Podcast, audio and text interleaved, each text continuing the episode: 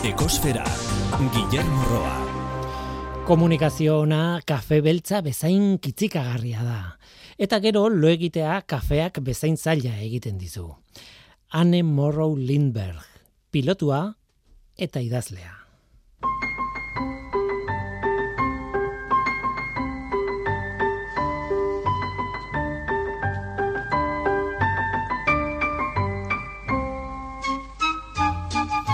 Kaixo denoi, ongietorri ekosferara. Harreman, lotura, erlazioz, zailak izaten dira batzuetan bi ideien artean. Begira, Aberdineko Unibertsitateko adituek proposatu dute mendien sorreran bizia bera ere implikatuta dagoela. Ura, geologia da mendien sorrera, eta hau, biologia, bizia. Eta elkarrekin doaz noski, baina ustez, biziak ez ditu mendiak zizelkatzen. Ustez, bakarrik. Badakigu nolabaiteko lotura badagoela, kareharria adibidez, ez? Bizidunen fosiletatik sortutako harria da eta Euskal Herriaren zati handi bat kareharriz eginda dago. Hor dago lotura bat. Baina, Aberdineko unibertsitatekoek arago joan dira bide horretan. Aztertu dute fizikoki, mekanikoki nola sortu diren mendiak plaka tektonikoak mugitzen dira, elkarren arteko talkak gertatzen dira eta horren ondorioz lurrazelak forma hartzen du, ez? Batzuetan mendiak sortuta. Bueno, hori guztia badakigu. Kontu bada, plaken mugimendua bera ezberdina dela ingurua lubrikatuta egon ala ez. Eta hor sartzen da bizia. Lubrikatzaile on bat grafitoa da. Hori bagenekien, ba, nik banekien behintzat inoiz etxeko giltza zerraian sartzeko arazoak eman izan dizkitelago, eta grafitotan igurtzita lubrikatu izan ditugulako bai giltza eta bai zerraia bera ere. Ba grafitoak plaka tektonikoak ere lubrikatzen ditu eta grafitoa bizidunetatik dator. Duela 2 milioi, 2000 milioi urte, plankton asko sortu zen itsasoetan, berezik emankorra izan zen garaiura. Eta plankton hori hilala sedimentatu egintzen eta milioika urteko epean haien karbonoa kimikoki erreduzitu eta grafitoa sortu zen. Beraz, plaktonak azken batean mendien sorreran lagundu zuen. Eskoziako hainbat okitan, Harris, Tairi eta Gairloken adibidez, ba, ikusten dira hipotesi horren ondorioak. Bizia, grafitoa, lubrikazioa eta mendien sorrera. Lotura xelebra, ezta?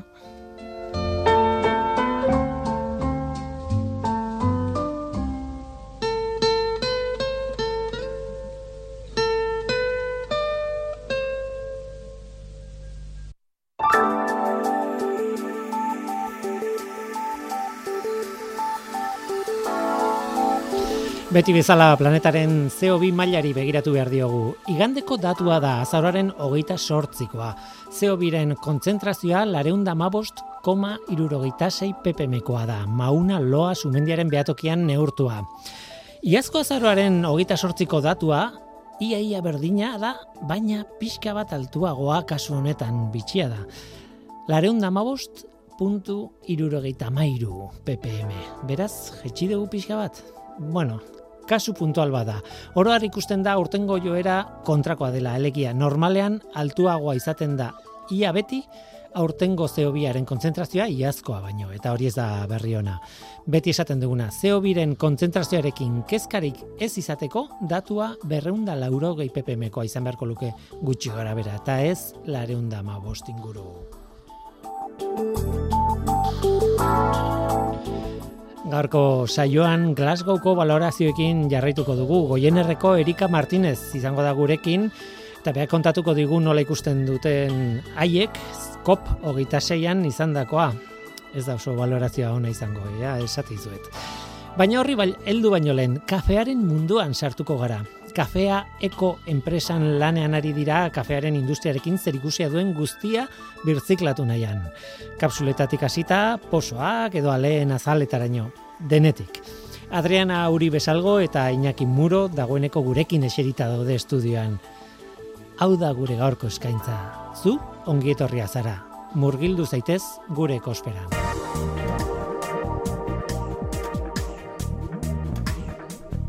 Ekosfera, Euskadi Gratian.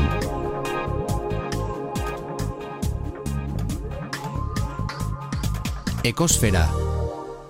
Johann Sebastian Bach musikari handia, ez? Zer esango dut nik baji buruz, ez?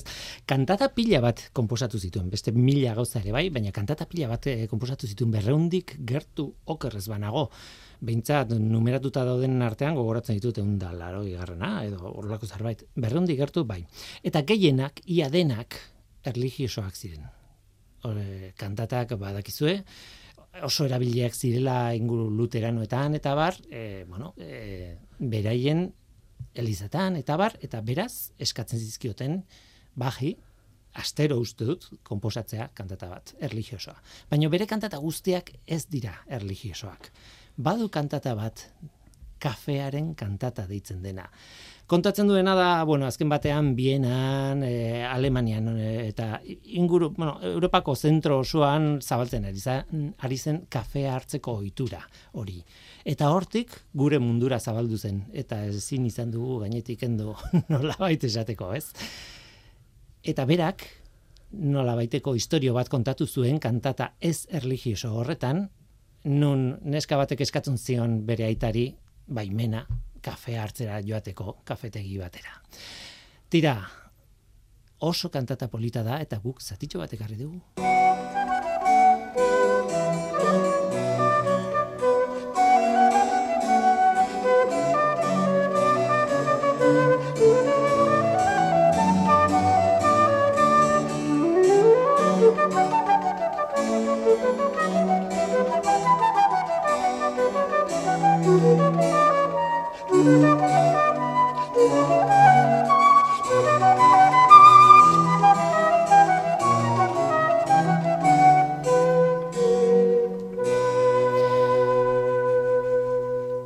Kantata batek irauten du hogei minutu, hogeita os minutu, ordu erdi bat, olako zerbait, eta hau da aria baten mm, sarrera, nola baita esateko, guk moztu egin dugu, ba, hainbeste zirauteko, baina e, oso polita da. Eta gainera, nik esango nuke, gure gizartean oso sartuta dagoen ohitura baten lekukoa dela oso polita, ez?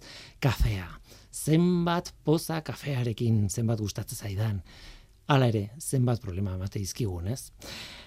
Tira batetik problemak klimaldaketak berak ekartzen ditu problemak e, kafe arabikaren e, plantazioekin eta bar sekulako problema gaude pentsatzen ari ziren behar bada beste espezie batzuk erabili behar dituztela. Tira, horretaz hitz egin genuen behin eta behar bada aurrerago hitzein beharko dugu, baina normalean kontsumitzen dugun kafearen espezia, bueno, problemak ditu. Esako dugu, horrutziko dugu. Baina bestalde ere, eta ekologiaren mundutik ikusita, sekulako problemak emate ditu kafearen industriak. Beraz, badago jendea, horri buelta ematen saiatzen ari dana. Behar bada ezin dugu gure gizartetik atera kafea eta ez dugu nahi. Baina behar bada, badaude soluzioak sortze dituen ondakinak, sortze dituen, bueno, arazo guztiei, ez dakit soluzio eman, baina behintzat irten bide bat emateko.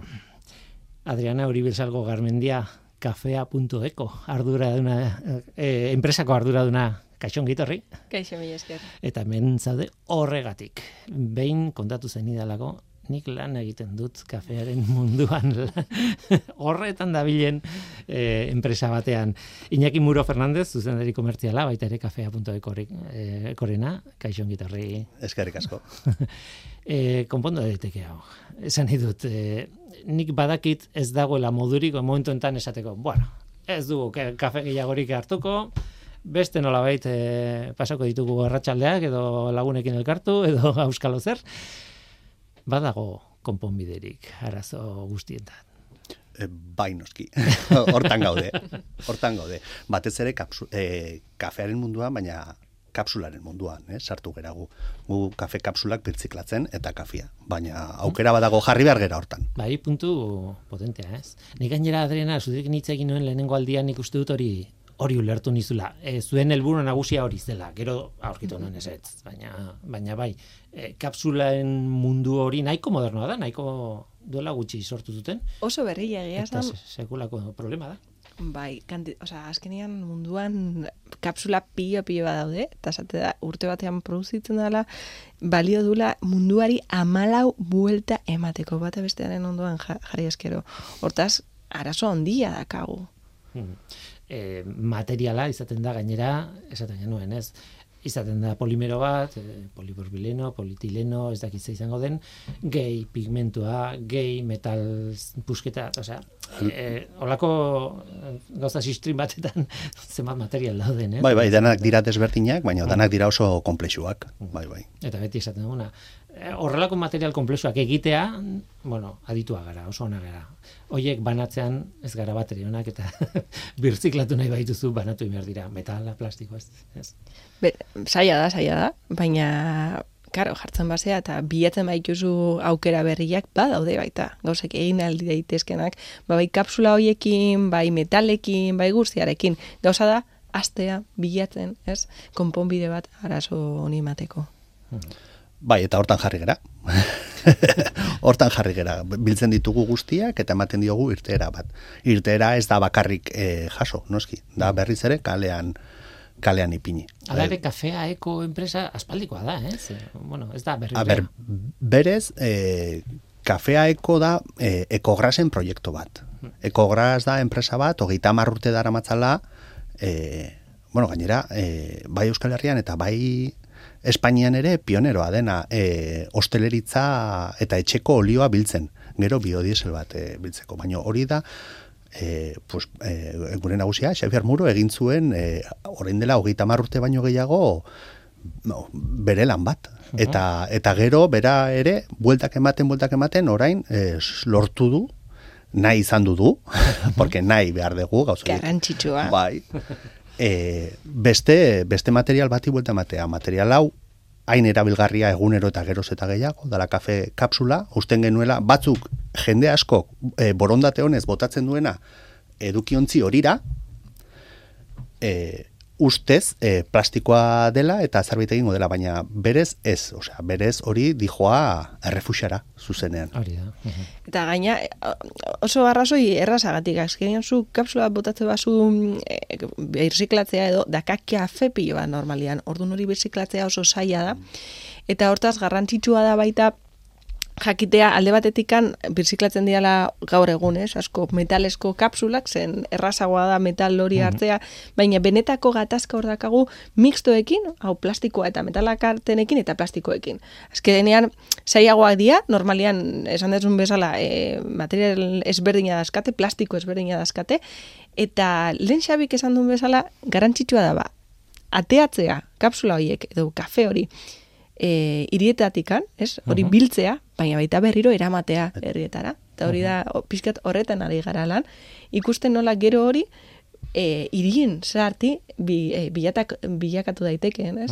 Hori dala saiena. Txikitu daiteke eta eta aprobetxatu, bueno, ez dakit, banatu gabe eta eh, kimikoki birziklatu gabe, baina e, fisikoki beste material batzuk egiteko. Adibidez, e, erakutsi zen izkiaten, e, zea, e, eraikun, bueno, eraikuntzarako materialak, edo, bueno, Bai, ez bai, dakit, bai. eh, parkeko mm, parke, bankoak egin daitezke adibidez. Bai, bai, jendea ikusi dezake ere, e, e, zenbait lekutan ja jarri ditugu edukiontziak be, biltzeko. Edukiontzi horiek e, kapsula, kapsulakin egina daude.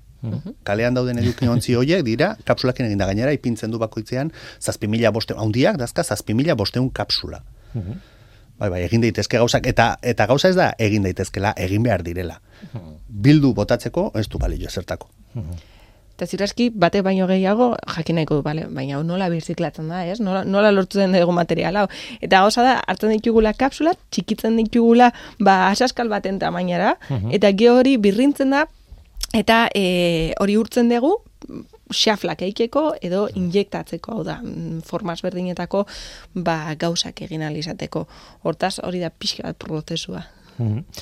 E, behar bada, ez dakit, eh? behar bada kafearen munduaren barruan kapsulen arazoa izan liteke e, buelta eman dezakegun gauza bat, ze nahiko modernoa da, egia da oitzen hasi garela, baina mundu guztiak ez ditu erabiltzen, eta, bueno, ez dakit, baina badaude beste gauza batzuk esetz. E, e, dagoeneko oso errotuta daudela gurean, ez, gure bizi moduan, ez, e, eta horietako bat da e, bueno, kafearen posoa, ez? Zu kafea egiten duzu, pasarazten duzu ura, kafeara txikituta eta, bueno, e, tostatuta edo txingort, txigortuta hortatik, baina hor gelditzen dena, mm, milaka kiloko ondakin bada, ez? Hori da arazoa.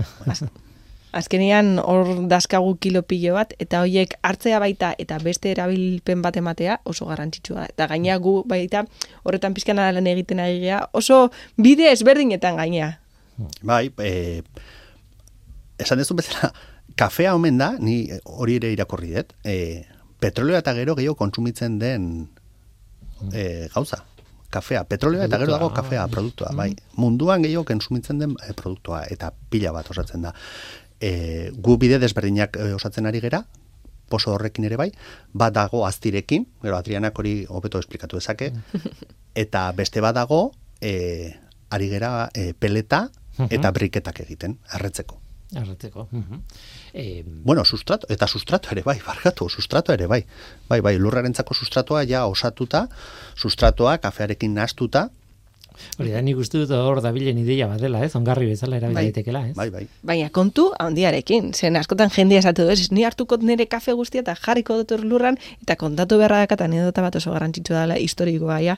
E, behin egin zutela froga kafe pio-pioa botatzea lurrean, e, lur ere mu zehazki batean, eta gertatu izan sana zan, lurra E, erori zala edo ez dakit nola zan, baina Zulo bat sortu zulo bat sortu edo, zala bai, edo, bai, bai, eta gauza da, hor ze, ez- ez zuen xixareak, hainbeste kafeina hartu du zutela nun lan pilo bat egin zuten, eta azkenean hor zulo gehiegi sortu zian, eta azkenean ez, e, ba hori, pizka lurrak, ba, arazo hori ukizun. Orduan, kontu Ka- handiz. Kafeinak berak badauka programa bat, eh? Esan nahi dute ez kafeak bakarrik, eh, kafeina, nik kimikaria naiz eta horretara joateko joera dakat, baina esan nahi dute, azkenean kafeina da landare horrek, kafea deitzen dugun landare horrek erabiltzen, bueno, e, sortzen duen metabolito bat, e, sekundarioa, bueno, alkaloide bat, ez, nolabait, zertarako ba, batetik intsektuak txikitzeko, e, hiltzeko, eta bestetik ba, inguruan botatzeko beste landareak e, hazi ez, da, ez daitezen e, bertan, ez? Beste kafe landareak ez daitezen, osea, bere lekua egiten. Ordan, claro, nahiko e, sustantzia Potentea da. potente, ez, eh, esan behar nun agresiboa, baina ez agresiboa da, baina bai, guk erabiltzen dugu eh, suspergarri bezala gainera, ez? Eta, karo, hor badu zentzua zu kontatzen zenuena, ez? E, zixarei ere eragiten die. Nik, irurogei tama kilokin ba, e, egiten dit efektua niri, ba, orduan, karo, oso, oso zea txikiari. Xixarei. imaginatu nolako dan. Neri kiloagatikan izangoa ez dit eragin egiten. Ez dizu eragiten, eh? Ez, nik edate kafia, baina... Bai, bai. Esan behar da, kafea zaleak zarete zuen biek. ni pila bat. Oso, oso. bueno, ezagutzen duzu, barrutik. Bai. kontua, ez, bai. Mhm. bai, bai. Horrez gain, e, kafearen alearen, e, zea, azala, ez, e, dago horrez. Gu kafea ezagutzen dugu, e, pelikulatan ikusten dugu dala ale gorri bat, jasotzen dana, ez, hemen, e, landaretik, e, baina gero ikusten duguna da txikitzen dugun gauza marroi bat, ez. Bai. Baina tartean, ze gertatzen da tartean. Bai, bai, bueno, tartean sortzen da beste e, produktu bat, dala kaskarilla deitzen diotela. Azkenean da, pues, esan, pues, e, urraren azal marroi, marroi hori bezala, Aha. ez? Hori, hori bera da. E, egiten dutenian, kafeteroak egiten dutenian tostatu kafea, e, ateratzen da kaskarilla hori. Eta kaskarilla horrek ere e, bere, bere erabilpena du. Hori ere erabiltzen dugu. Mhm, Adibidez? Ze ideia? Ba, biopolimero batekin nazten bada, eta geoinjekzioa egiten bada, egin daiteke, bo, egin daitezke objektuak e, janaria jartzeko bertan, food contact dianak. Zen, normalian, e, gauza horiek ezin dira erabili ka- janariarentzako, baina kasu honetan, e, subprodukto bat izan eskero, ba, erabili daitezke, ba, bandejak eta relakoak egiteko. Mhm. Biopolimeroa esaten dena, e, e, laktikoa. bai, Eh, pelea. eh, Edo poli, poliazido laktikoa, Bai. eh, bai. Eta hori da, nolabait, eh, polimeren munduan modan, oso modan jartzen nahi dan, e, polimerotako bat birziklatu daitekelako Bai. zuzen ere, ez? Eta hori da, hori du, berezi, ez? Bai, bai, bai. Bai, hori nahastu egiten dugu kaskarilarekin, eta bueno, proiektuan hor dago, ez? E, ostalaritzako e, objektuak egin, bandejak, e, tazak, baita ere jarri dire gurekin harremanetan, e, kafe etxe batzuk, nahi dutena, abergaren kapazak, e, eta hortan gaude, Adriana hortan dago buru belarri, e, sortzeko elementu horiek, eta bueno, aterako dira, noski. Mhm. Aztirekin daukazuen proiektua, saltatu indez, barkatu, eh? baina kuriosia da. Oso polikia da proiektua, egiten egia Gipuzkoako eta Nafarroako taberna piloarekin, egiten deuna da kafearen posoen bilketa, eta ikusten egia e, zen modutan ez, aplikatu daitekeen abere, bueno, animalien e, munduan ez, nola jarri portzentai batean, janari bezala, ba, animali, animalien, ba, adibidez, e, behien esnea, grasa gehiago edo Mm. eukitzeko. Mhm.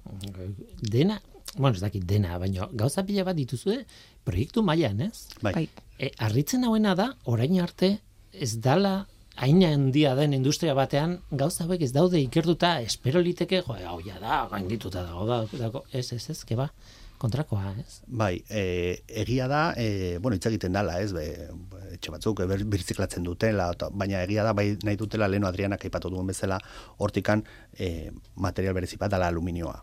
Mhm. plastikoa gelditzen zan, hor eta hor gaude gu buru belarri gauzak osatzen. Eta bai, e, harritzekoa da, e, orain arte, zeren azkenean geroz eta gehiago. Eh? Jartzen degunean edukiontzi bat kalean, hasten dira botatzen eta betetzen da izugarri. Jendeak asko erabiltzen du. Eta hor zegoen ondakin horri ez diogu bueltarik eman. Eta orain gu jarri gara, noski. Pentsa, bajen garai, garaitik, gari baldin bagara Europan horrekin, eta beste toki batzutan segurena lehenagotik ere. Ez dakit, ez? E, tira, oso, oso eremu landua da, ez? Em, esan behar dut bizita bat egin nuela, e, zuen e, enpresan, e, lenguan joan den astean, eta e, kristonotza egiten zuen, baina oso polita izan zen. Pabilioi handi bat zen, oh, ni nago ohituta hemen estudian barruan. Ba, goxo, goxo. E, ikusi nuen eta gauzaetako bat, e, erakutsi zenidan Adriana, e, perretxikoak azteko, e, mm, ez dakit nola, nola esan, e, oinarri bat edo mm, zertzen hori. Ba, ikusi dugu, kafearekin baita jartzen dugu e, elementu ezberdinak, e, ba, paja, e, kafia eta beste gauzaren bat, eta gero jartzen zaio hor perretxikoen, ez dakit nola ditzen dan, zehazki, baina esango genuke aziak. Hmm, esporak dira, bai, bai. Esporak, Mhm. jartzen- Mizelioa, ez da. Mizelioa. Gero mizelioa da, bueno, bai, e, gorputza bera. ez, Mizelioa e, jartzen zaio, bai. Ah, mizelioa jartzen zaizkio. Orduan Aha. gero hori e, jartzen baio ura eta askolantzen bazu, e, bi astetan edo ateatzen dira perritxiko handi handiak. Orduan saltza ditugu baita kitak kafe birziklatuarekin egindakoak dianak. Okerrez banago horrela e, sortzen dira, horrela landatzen Bai. dira Perretxikoak eta bai, azkenean dira e, e, lasto, lasto bala hoiek, e, hor, hor egiten dira perretxikoak. Azkenean da horri buelta bat eman eta egin pixka bat zerbait e, ba hori, ba, ba jendeari erakusteko, ba, ezin diozu eman lasto horrelako bat. Baina funtzioa be, e, bera da, e, da lastoa, da kafea, Eta oinarrian bakarrik kafea edo zerrekin e, nahazten zu edo nola eginda dagoen oinarria bera, ez? Bai, bai, bai, bai, bai, kafea, kafea, lastoa, bai, bai, zenbait e, vegetal e, sartzen zaizkio horri, hori e, bere funtzioa da, e, bueno, e, kiloka ez dakit, eta gero urarekin nastu egiten da, mizelioa sartzen zaio, eta itxi egiten da boltsa batekin. Bai, e, bueno, bere orduak dazka, eta bere temperatura Mhm, dazka, eta ja behin, e, esaten den bezala, mizelioak irabazi duenean, e, ba, guda txiki bat, hor, e, egiten da txuritu egiten da, eta hor ja dago prest gu irikitzen degunean, hasten ura botatzen eta hasteko. Baina bai bai, hori da, eh, da lastoa, kafea eta gauz gutxi gehiago. Sekretu gutxi. Bai, bai, ez daka sekretorikan. Egin behar da, jaso behar da, jaso Bai. behar dira kapsulak, puskatu behar da, kafea atera behar da, sekretoa lana da. Beti bezala. Ez? Bai. Orduan ez dut behar. Eskerrik asko. Ez, eh, eh, pentsatzen nahi naiz eh, materiala jasotzeko adibidez posoak, baino po- posoak eta kaskaria ere bera ere jasotzeko arazorik ez duzuela, ez? Leku guztietan dago, baina ez dakit ohituta gauden hori gordetzen eh, zuei zuek bezalako enpresei emateko, ez? Eh, lehen gaia ateatzeko, ez? E, a ber, e, ostalaritza e, oso komprometitua dago. Dena den e, asko ezagutzen gaitu, eh? enpresagatikan, ekograsegatikan, orduan hor bide bat egina dago, eta bai noski, e, jasotzen, jasotzen dute. E, beste gauz bada e, kapsulena, kapsulena hori bai dala berriagoa, baina baina bai, baina Ja, behar bada kansulak lotuta agua daude eh, kontsumitzaile pribatuekin, e, Bai. ostelaritzarekin baino, ez? Bai, baina, baina baita ere hasi dira enpresak, e, deika, zerbitzu hori aber, e, eskainiko digun eta eskaintzen diogu.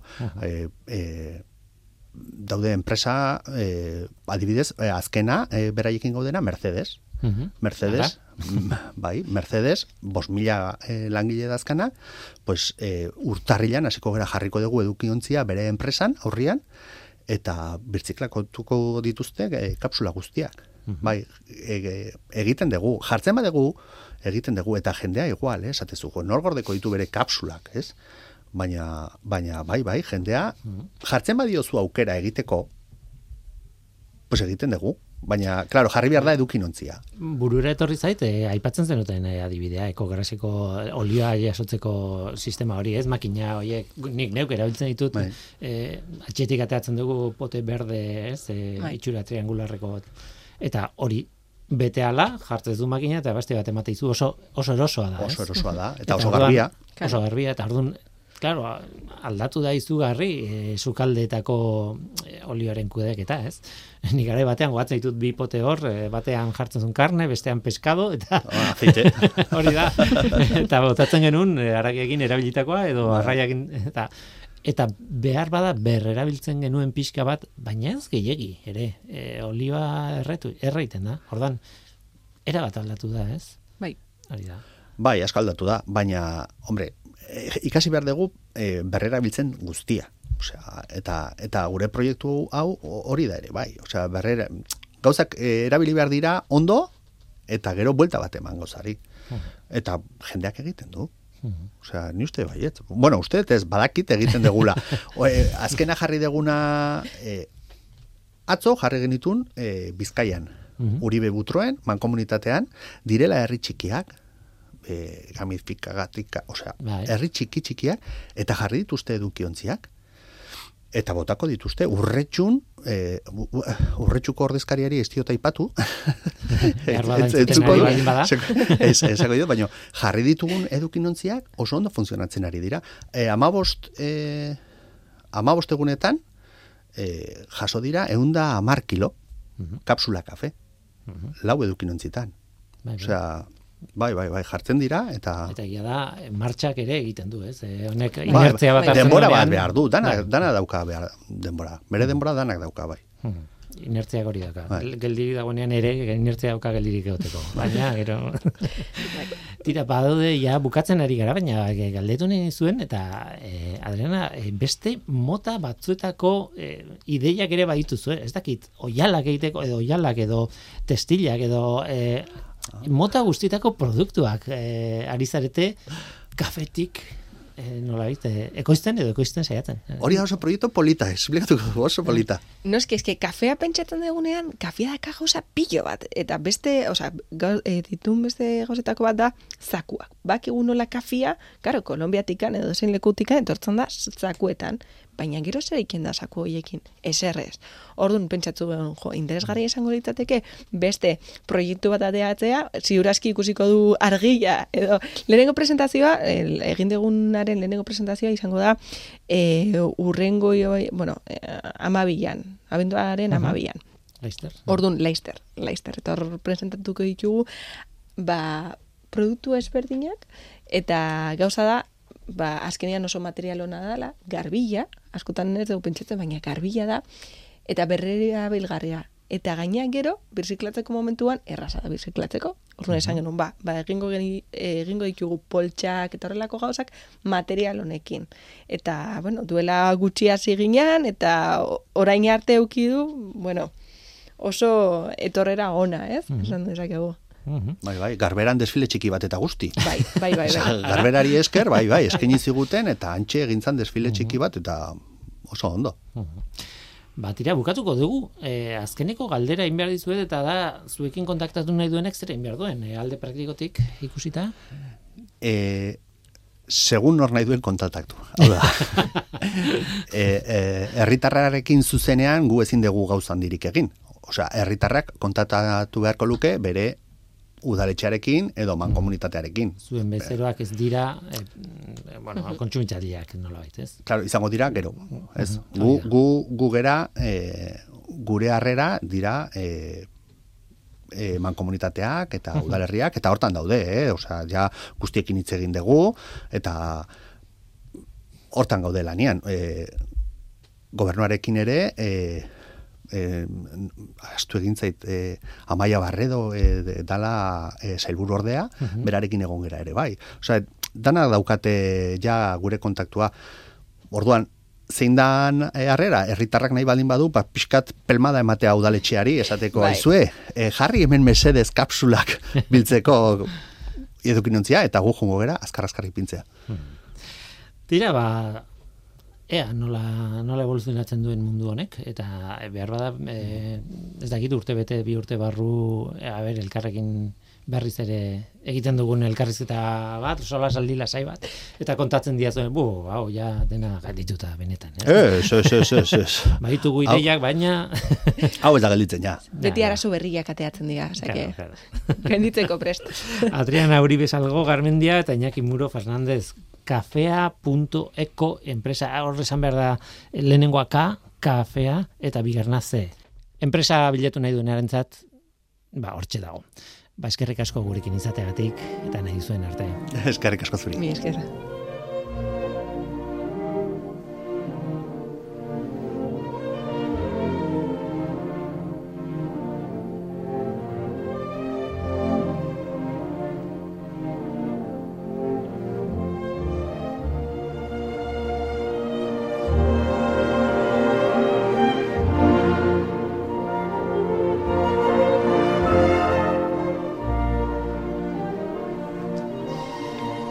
Tira Glasgowra goaz orain nola ez, egun hauetan beti gogoetain behar da. Glasgowko gailurra pasatu eginda eta gu hemen gaude.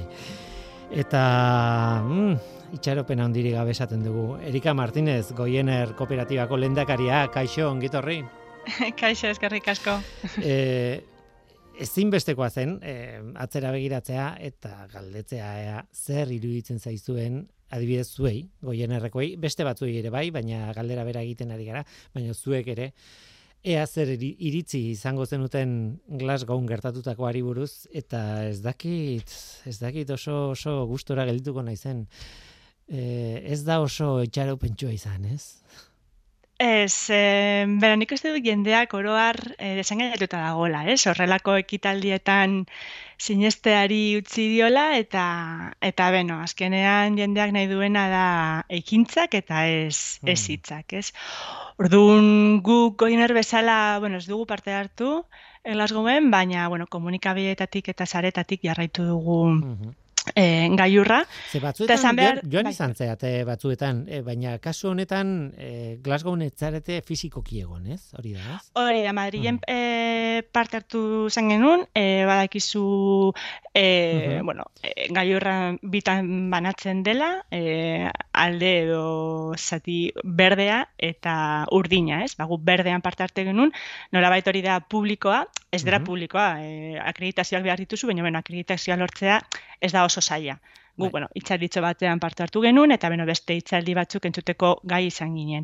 E, Glasgow ez dugu parte hartu, e, gainera uste dugu daukagun egoerarekin, ba, Mhm. ba ez zela beharrezkoa, ez? E, baina beno, oso oso urrun sentitu dugu, eta ez da Glasgow e, antoratu dutelako, bazik eta distantzia handia agorako, e, ba, hori, gaiorraren eremu urdin horretan hitz egiten denaren eta kaleetan gertatzen denaren artean, ez? Mm. Eremu Hor ikusten ditugu hor munduk, bai. herrialdetako agintariak da de zati urdin horretan, ez? Bai, bueno, e, lobiak, Mhm. e, bueno, ba, enpresarioak, politika, politikariak, bai, hor daude, hor e, hartzen dira erabaki nagusiak, ez? Orduan, eta hor dago e, eremu ur, e, urdina, gero dago, esan duan bezala, e, berdea, ez? Ba, gizartearen hitzaldiak, ekitaldiak, eta gero, e, badago, kaleetan antolatzen diren, eta herrietan antolatzen diren hainbat ekintza, eta batez ere manifestaldiak, ez? E, so, ba, ikusten dugu alde batetik munduko liderrek horrek e, ba, bueno, adierazpen handien aurrean duten autokonplazentzia hori, eta gero ikusten ditugu e, zenolako izugarrizko manifestaliak antolatzen dituzten, e, adibidez Fridays for Future gazteek, eh? zenolako e, keska eta zerrea daukaten, eta, eta bueno, normala da. Bai, bai, bai, Fridays for Future e, gainera hoi hartu handia hartu du e, justo gailur honetan, ex, kop hogeita zei honetan. Baina gauza kurioso bat gertatu da, eta deitu nizunean, e, bueno, e, elkarrizketa dosteko eta esaten nizunez, e, e, justo kop hogeita zei do, Glasgowko gailurra baino lehen e, izan zen e, geogei, e, zera, gailur bat, e, herri aberatzenen gailur bat ustut erroman izan zela, okerrez banago, eta bertatik atera zen, justo Glasgowko hasi baino lehen, e, bat koma bost e, graduko igoeraren muga hori onartu zutela edo e, geogeian Glasgow hasi baino lehen, beraz, batek kanpotik ikusita esaten du, non hartzen dira erabakiak? Geo gehi hoietan, edo, eta ordon zertarako balio du Glasgow, ez? Ez dakit? Claro, hori da kontua, eske Glasgow eh, hartu diren erabakiak ez dira lotesleak. Orduan, claro, Fiatu behar gara, ba, itzez eta borondatet onaz, ez? Eta nugi ez dut, ja, gizarte mailan ja nekatutak gaudela. Ze glauzgun, e, e, edo berdin dit, oza, e, ekitaldia hauetan, e, lotzen diren akordioak eta sinatzen diren e, dokumentuak e, ez dira losteak. Ez kopenagetik ez dira lote, e, lotesleak markatu eta eta hori arazo bat da. Uh -huh. Zaskenean gringo sinutza bat da, ez? Claro, Edo bintzat bihurtzeko beldurra eh, daukagu. Eta, eta gainera azken batean sentitzen duzu ez zaudela sartuta ez duzula parte hartzen horretan, osea, azkenean, bueno, hor sinatzen dira gauza batzuk, baina euskalo beteko diren edo ez dein beteko, ez? Bai. hor, eh, ez duk aipatzen zen gainera, kezka handia duzu erela, eh, energia nuklearraren inguruko eztabaidarekin, ez, adibidez, ez? Bai, adibidez, pizka bat gainetik pasain da, ez, e, titularrak hartu ditu ikatzak, e, garrantzitsua dela, eta horri buruz ere dugu, e, baina bai, ez, nuklearra energia berde bat bezala etiketatzea, ostras, oso arriskutsua da, eta guretzat ja gainditutak zeuden ez berriro ere bizi izatea, ba, ba arriskutsua dela uste dugu, ze, bat ez ere uste dugu, ahazten zaigula, ez, enola kondorioak ekartzen ditu energia e, nuklearrak eta eh, azkenean eh, hor e, sortzen diren ondakin ondakinak e, ez dakit zenbat milioika urte egongo dira lurrean eta nola kudeatzen dugun, azkenean da e, hipoteka bat, ez? Etorkizunerako e, hipoteka bat, sinatzen ari gara energia nuklearrarekin. Hmm. Esan behar da, berdea edo garbia izendatzearen arrazoia edo argudioa da, bueno, berez prozesua, bera, ez? Prozesuak azkenean da, berotzen, ura oso azkar eta oso modu efizientean berotzeneko metodo bat da, eta zentzu horretan ikusita egia da ez duela zeobirik e, isurtzen bai, atmosferara. Ez? Hori da, arrazoia Mm, garbia deitzeko, ez? Baina claro, inguruan daukazuna... bai, eta gero hori gehitu behar e, diogu barkatu, gero, gero, finantzatzo klimatikoari buruz eta egiten dugunean, energia berdeak uh -huh. finantzatuko ditugula, hor ere, ba, karo, zentzuk izango diren energia berde horiek ere oso garrantzitsua da. Uh Claro, hor diruaren kontua eta diruaren kontua gainera e, izan da kezka handietako bat e, Glasgow hasi baino lehen asko aipatzen zena.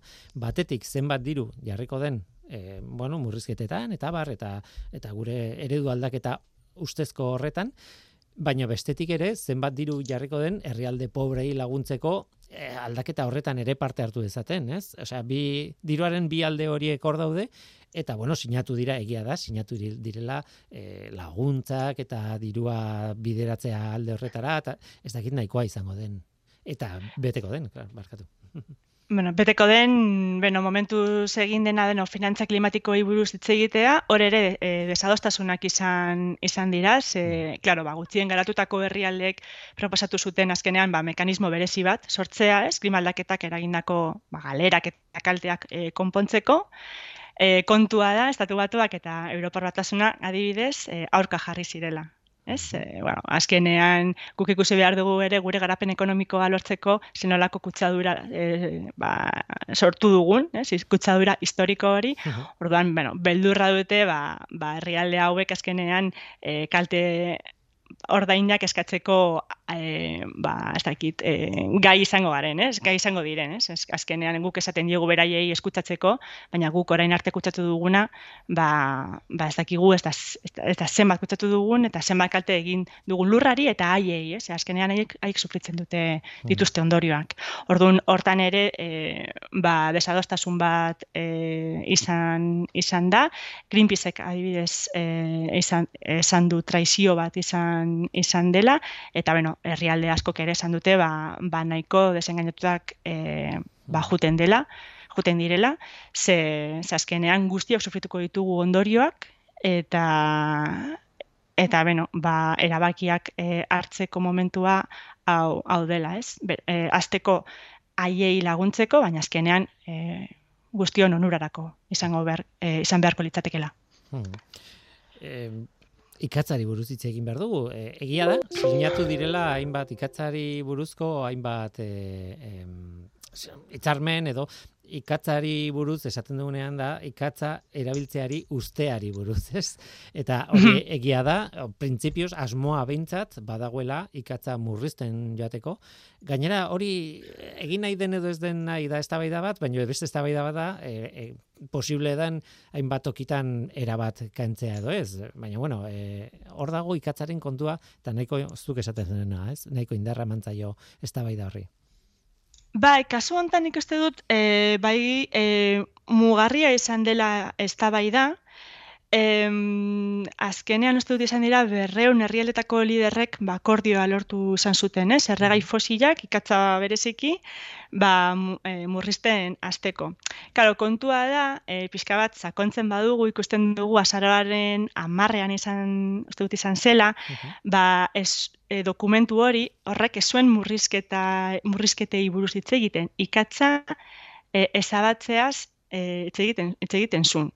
Zein izan zen kontua, ba, bueno, e, Txinaren eta Indiaren presioengatik, ba, azkenean hauek dira mundu osoan ikatzagien ekoizten duten bi e, herrialdeak, ba, ba, bueno, presioa, presio, oien presioengatik, ba, azkenean hitz hoiek azkenengo momentuan e, aldatu egin, egin ziren, ez?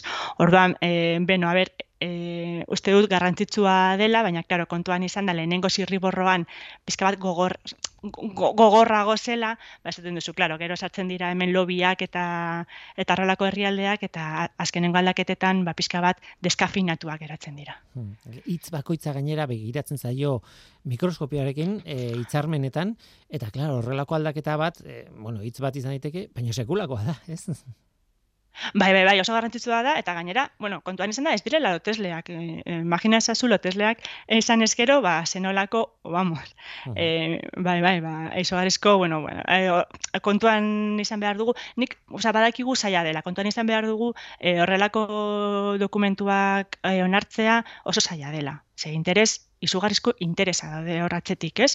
Baina, baina beno, urratz bat izan da, egia da urratz bat izan, izan dela, erregai fosilen e, lobiak presio ikaragarria egin du e, mu, e, gailurra honetan, eta hori ere atera da, e, bosteun pertsona baino gehiago jarri ditu hor, e, negoziazioetan, etzaldietan bai. eta akordioetan. Bai, datu hori atea zen, bosteun da iru, bai. banago, edo bosteun da bi, edo lako zerbait. Bai, hori da, ez, orduan ere hori kontuan, e, kontuan izan behar dugu.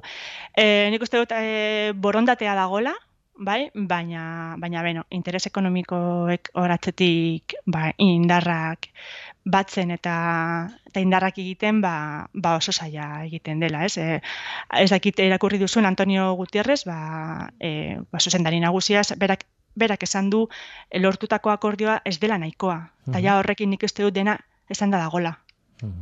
Bai, eh keskatzeko da. Keskatze. Erregai fosilak ere hor daude, bueno, erregai fosilak e, ikatza bada erregai fosil bat, baina bueno, erregai fosilei buruz hitz egiten dugunean askotan pentsatzen dugu petrolioa eta eratorriak, ez? Eta hor daude ere bai, eta eta badakigu adibidez gure gizartean e, garraioak zenbateko pisua duen, ez? Eta garraioa dago oinarrituta batez ere erregai fosiletan, ez? Eta hor sekulako aleginain beharko litzateke ere bai, ez? Bai, akordioak e, sinatu dira horri buruz, baina, klaro, akordioak, e, akordioak esaten dutena, edo, bueno, bidea, edo proposatzen duten bidea da, e, daukagun eredua, ba, elektrikora edo emisio utz e, sistema batera bideratzea. Eta hori ez da posible. Zen dugu gaur egungo eredua, bai garraioan, bai elikaduran, bai energia elektrikoan, ezin dugu mantendu e, neutraltasun klimatikoa lortu nahi badegu. Orduan, ba, hemen esaten dugun moduan, ez? Ezin ditugu gure kotxeak, e, e, gaur, gaur egungo kotxeak aldatu elektrikoa bihurtu eta arazoa konpondu. Arazoa ez da konponduko. Ez, hori ez da bidea. Eta orduan, e, orokorrean, e, uste dut, ekintza guztiak edo dokumentu guztiak e, bide hori hartzen dutela, ez? E, nik uste dut, erabaki ausartak hartu behar direla, eta argi eta garbi, izan behar dugula, ba, gutxikin bizi behar dugula, ez? Mm. Desaskunde bat, e, hasi behar dugula, eta aukera bezala hartu, arrisku bat da, baina aukera bezala hartu, eta, eta aurrera. Ez bestela, e, ez daukagu ez denbora, eta ez baliabide fisikoak, materialak, ez ditugu nahikoak horrelako transizioa egiteko eta gure bizi modua mantentzeko. Hmm. Etorkizuna nola ikusten duzu? Beno, ba, nik ikusten du ditut manifestazioak eta nik ikusten du jende gaztea eta eta horrek eh, laguntzen du, eh? Egia da, ja, niretzat eta ja pertsonala da transizio hitza pizka bat hartuta geratu dela, nik ja esaskunde bateragoa zela e, esaten dut. Uh gure eskutan dago zen nolako esaskundea, zen nola e, diseinatu bide hori, ze argi dago e, bueno, gure, gure planetak baliabide finitoak dituela, eta gaurko ereduak ez duela hori onartzen. Beraz, e, eredua aldatu behar dugu, inoratzean e, utzi gabe, e, eta ea nola lortzen dugun hori ez, momentuz, bueno, e, finantziazioa oso oso garrantzitsua da, diruen ez finantziazioa e, eukiko dugu, bai, bai mm. lurraldeek, bai banka pribatuek, bai multinazionalek esan dute, bueno, dirua jarriko dutela, e, nik uste dut urrengo urratze izango dela kapitalismo berde batera jutea, ja juten ari garela kapitalismo berde batera, eta horrengo aia izango ditzateke laia desaskundea e, balia biderik gabe geratuko garelako. Uh -huh. e, beno, beldurra edo arriskua dagola, bai, baina beno, nik e, positiboa naiz eta uh -huh. eta ben aukera bezala ikusten dut, ez? E, gaurko, gaur egun daukagun egoera pizka bat hartetzen badugu, egia da ez dela batere ona, ez guretzat, ez inorrentzat. Uh -huh. Agian gu hobeto gaude, baina ikusten gu zenolako bizitzak eramaten ditugun, eta esaten duzu, baina, baina hau ez da normala, ez? Agian, bueno, lasaitzeko momentua heldu da, eta gure bizitzari, bai, bai geuk bere buruari galdetzeaz, eta bai gizarte mailan eta mundu mailan, ba, noragoa zen galdetzeko momentua heldu, heldu dela, bestela aldaketa etorriko da, e, bai ala bai. Zuri entzun da gazi gozo hitza etortzen zaiz burura, ez? E, positiboa zara, bai baikorra zara, e, bestalde gauden egoera argi dago ez dela ideala eta ideala izatetik oso urrutik gaudela eta eta ordon bi bi sentimendu horiek kontrajarria daude eta biak daude horrez eta En fin, bueno, e, horren alde lan egin behar da, e, hau aldatzearen alde, horretan ari zarete zuek goien erren eta komunitate energetikoi buruz aber noiz hitz egiten dugun eta eta pobrezia energetikoari buruz eta zuen lanari buruz eta zuen proiektuak jarraituko ditugu e, baina bueno e, egin daitekena egingo dugu ez egingo duzue esan berrun Eta... Bai, bai, hori da, gauzak egiteko aukera daukagu. Bai gizarte mailan, bai bakoitzak beretzean, orduan e, ba, aurrera, e, egin mm. ditzagun gure eskutan dauden gauz guztiak, e, exigitu ere gure gobernuei eta estatuei erabaki osartak e, hartu behar dituztela, eta, mm. eta beno, eta hori da bidean, ustez Glaskon gertatu den beste gauza bat da, orain arteko e, eredua, okerrez banago, eh? E, zen, e, bost urtean behin, e, zera, elburu hausartagoak e, planteatzea, herrialde bakoitzak, eta uste dut hori urte betera eraman dutela, ez? Okerrez banago. E, orain, sarriago behintzat e, aurkeztu behar dituzte, helburu geroz eta hobeak. O, geroz eta ausartagoak, geroz eta aurreratuagoak, ez? E, ez dakit nik, baina behar bada horrek laguntzen du, ez? Bost urteko epeetan ebaluak eta egitea, ba horrek e, mantxotu egiten du prozesua, ez? Baina azkartu dezakegu. Bai, e, nik uste finantza klimatikoei buruz bi, urt, bi, uste dut, bi urteko bi. epea Mhm, dituzte, bai. e, dutela lurraldeek bere bueno, planak garatzeko, Mhm. ze, karo, e, kontua da gero, ba, e, ekitaldi amaitzen denean, ba, bakoitzak bere etzera bueltatzen dela, eta bere etxeko lanak egin behar ditu, ez? Eta, Mhm. bueno, herrialde bakoitzak, ba, bere egoera dauka, ez? Eta hori ere kontuan izan behar, izan behar dugu. Baina bai, uste dut, e, finantzieroki bi urte dituztela, eta erregai fosilekin ere bi edo hiru urte. Egin behar dituztela e, plangintzak, bai, e, denborak Mhm. pixka bat nolabait e, moztu dituzte, edo, bueno, bai, Mhm. murriztu dituzte, ze ez dugu aztu behar larrialdi klimatiko batean e, gaudela, ez? Eta ikusi dugu, osasun larrialdi batean ez oizko neurriak hartu dira, eta oso askar gainera, eta larrialdi klimatiko batean, gizartea, gizarte gisa dugun erronka nagusiaren e, aurrean, ba, erabakiak ere askar hartu behar dira, eta esoikoak diren erabakiak ere e, proposatu behar dira. Baia horrela den e, hemen utziko dugu, denbora joan zaigu, baina eskertu behar dizut pila bat goierreneko e, ikuspuntua eta zu eurea, zu e, ere ekartzea ona, e, Erika Martinez, goiener kooperatibako lendakaria, eskerrik asko eta nahi duzun arte noski. Zuri, bai, bai, horrengo arte. Bueno, eta gure aldetik orain zita txiki bat daukagu arantxa txintxurretarekin.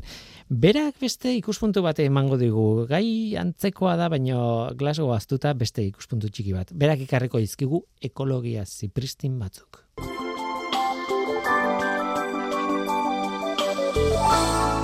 Arantxa txintxurreta. Mila bederatzireun eta larogeita mabian, Rio de Janeiron, gobernuek hainbat helburu finkatu zituzten garapen jasangarria lortzeko. Helburu horiek betetzeko, hainbat hitzarmen sinatu izan dituzte gobernuek azken urteotan. Horietako bat, dibertsitate biologikoaren konbenioa da. Konbenioak plan estrategiko bat zuen, biodibertsitatea gehiago gal etzedin, eta bertan, hogei xede planteatzen zituen, 2000 eta hogeirako bete behar zirenak. Adibidez, lehenengo xedean aipatzen zen, pertsonek dibertsitate biologikoaren balioaz kontzientzia izan behar zutela, eta uraxe kontserbatzen eta modu jasangarrian erabiltzen jakin behar genuela. Zazpigarrenak zioen, nekazaritzara, akuikulturara eta basogintzara bideratutako lurrak modu jasangarrian kudeatuko zirela biodibertsitatea bermatuz. Esan gabe doa, ez ziren hogeiak bete eta biodibertsitatea galtzen jarraitzen dugu. Gizakiak xede eta epe berriak ezarri behar ditu. Eta lehengo urteko irailean, larogeita maika herrialdetako buruek eta Europar Komisioko presidenteak biodibertsitatearen gainean eztabaidatu zuten. 2000 eta hogeita marrerako galera nola geldiarazi asmatzeko. Biodibertsitatearen marko berri baten aurrean gaude beraz. Neurri eraginkorrak, egingarriak eta neurgarriak izango dituena teorian. Dagoeneko ari dira hizketan munduko herri askotako ministroak eta goi mailako mandatariak, baita hainbat gizatalderen ordezkariak ere. Ekoizpen eta kontsumo eredu jasangarriak lortu nahi dituzte. Azkeneko bilera duela aste batzuk bukatu zuten irailaren hasieran. Baina bilera handia 2000 eta hogeita bian izango da, txinan. Dibertsitate biologikoaren konbenioan parte hartzen duten herriak kumingen bilduko dira, 6 milioi biztanleko hirian. Ozeanoen euneko hogeita mar eta lurraren beste horren beste babestu nahi dute. Eta indigenak eta bertako biztanleak kontuan hartuz gainera. Klima aldaketa biodibertsitatearen galeraren eragile gisa hartuko dute. Kontuan hartuz, baita ere, biodibertsitatea babesteak klima aldaketaren aurrean babesten gaituela. Guztia, dibertsitate biologikoa gehiago gal ez dezagun. jakin baitakigu, galduzkero, guk geuk galdutzat har dezakegula geure burua. Bilera handi horretan, finkatuko dituzten xede eta ekintzak 2000 eta hogeita marrerako badira ere, 2000 eta berrogeita marrerako jarri duten lelo hori ingelesez esango dizuet orain. Ingelesez guztia asko zera kargarriagoa suertatzen baitzaigu. The vision is living in harmony with nature. Ze polita. Orain, utzi egin zaituztet. Erosketak egitera noa zentro komertzialera, autoz. Live in harmony with nature, entzule.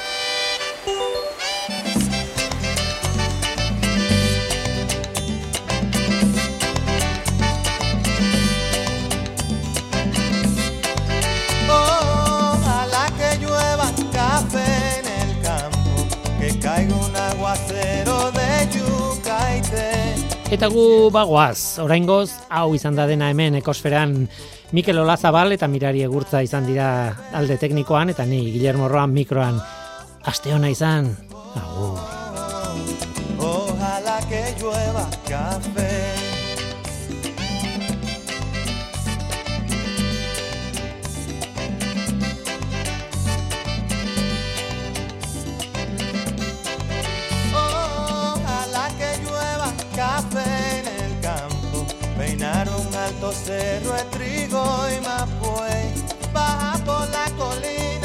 Arroz graneado y continúa el arado con tu querer.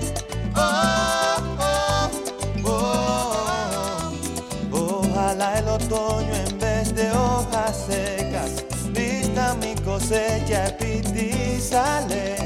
Sembra una llanura de batata y fresas. Ojalá que llueva café. Pa' que en el conuco no se sufra tanto ay, hombre. Ojalá que llueva café en el campo. Pa' que en Villa Vázquez oigan este canto. Ojalá que llueva café en el campo. Ojalá que llueva, ojalá que llueva y hombre. Ojalá que llueva café en el campo. Ojalá que llueva café.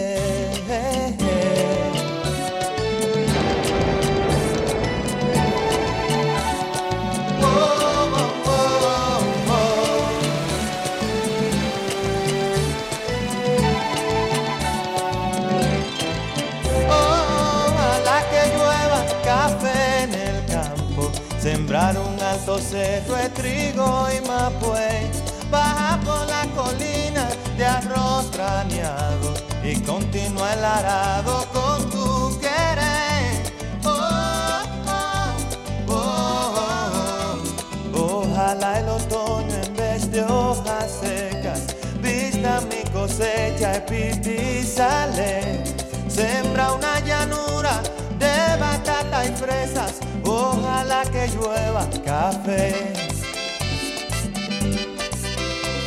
Pa' que en el conuco no se sufra tanto. Ojalá que llueva café en el campo. Pa' que en los montones oigan este canto. Ojalá que llueva café en el campo. Ojalá que llueva, ojalá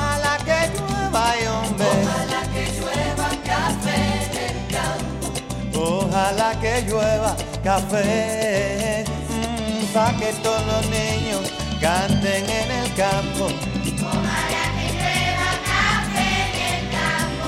Pa' que la romana oigan este canto. Ojalá que llueva café en el campo. Ay, ojalá que llueva, ojalá